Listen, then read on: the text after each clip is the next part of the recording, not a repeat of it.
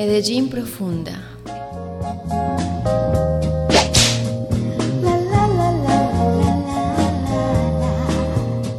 Auge, declive y renacer del porno en la ciudad.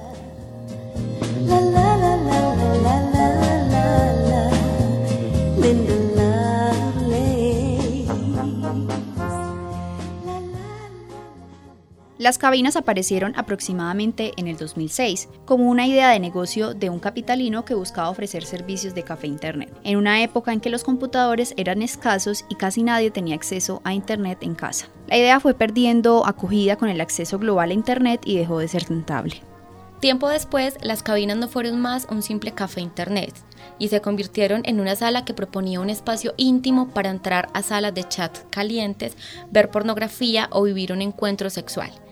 Actualmente, el famoso lugar donde quedaban las cabinas se llama La Casa, un centro cultural que apoya diferentes colectivos, entre estos las cabinas, como el componente sobre sexualidad. Juan David Belalcázar, administrador del Centro Cultural La Casa, nos habla acerca del nacimiento de las cabinas y el público que asiste a este lugar. Ya la pornografía realmente la consumimos desde las casas, desde los celulares, sobre todo desde los celulares. Entonces yo no sé en la actualidad cuáles son los lugares de consumo de pornografía reales de, de, la ciudad.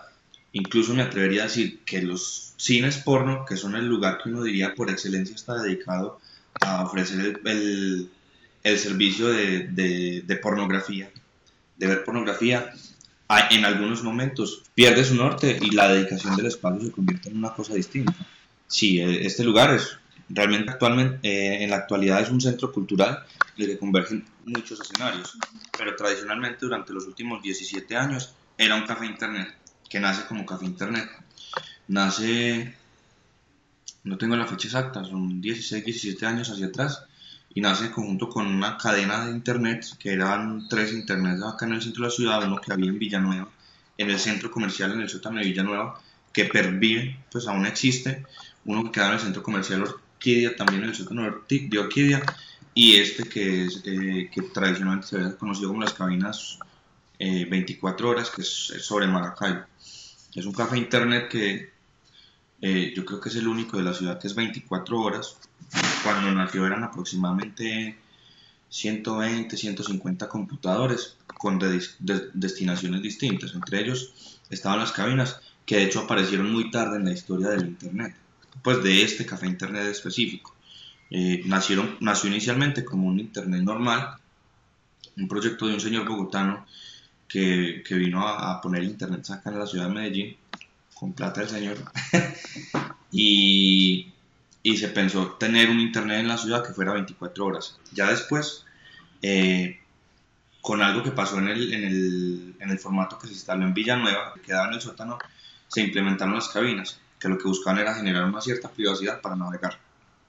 Lo que pasó allí fue que se dieron cuenta, este señor bogotano se dio cuenta que siempre era uno de los computadores el único que se ocupaba en el café internet, ya eran más o menos 20, 25 computadores, y siempre estaba solo, pues casi siempre se encontraba solo el café internet menos un computador. Ese computador que nunca estaba solo era un computador que quedaba detrás de una columna. Realmente la gente quería navegar con privacidad. Entonces allí nació la idea de las cabinas. Cada público que asiste a lugares como las denominadas cabinas busca experiencias distintas como trasnochar adelantando un trabajo, aprovechando el servicio de 24 horas, tomarse un café o un trago en el bar que queda dentro de la casa mientras se conocen nuevas personas o simplemente acudir a las cabinas privadas. El surgimiento de sitios como este le dio la bienvenida a nuevas formas de consumo y de exhibición de la pornografía. Juan David Belalcázar relata cómo se ha vivido la transformación de las cabinas en el centro cultural y el papel de esta en la ciudad. Cuando este café internet nació, eran 150 computadores más o menos, entre 120 y 150.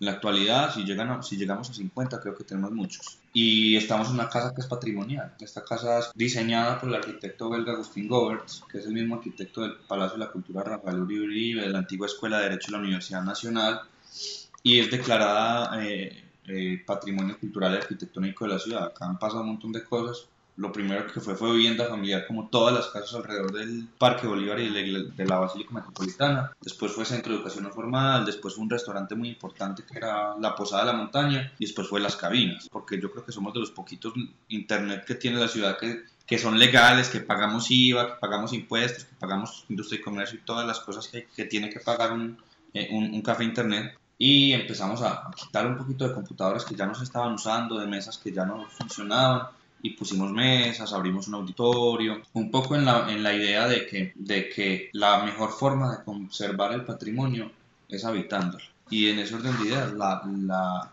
la iniciativa que tiene la casa como centro cultural es que el espacio esté habitado y que pasen cosas acá.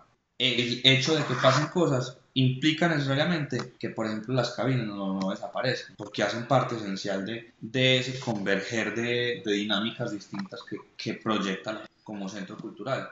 Es un centro cultural en el que los diferentes modos de vivir, de vivir la cultura, y eso implica la sexualidad que, que, está inmersa en ese escenario de la privacidad de las cabinas, eh, converjan en este espacio.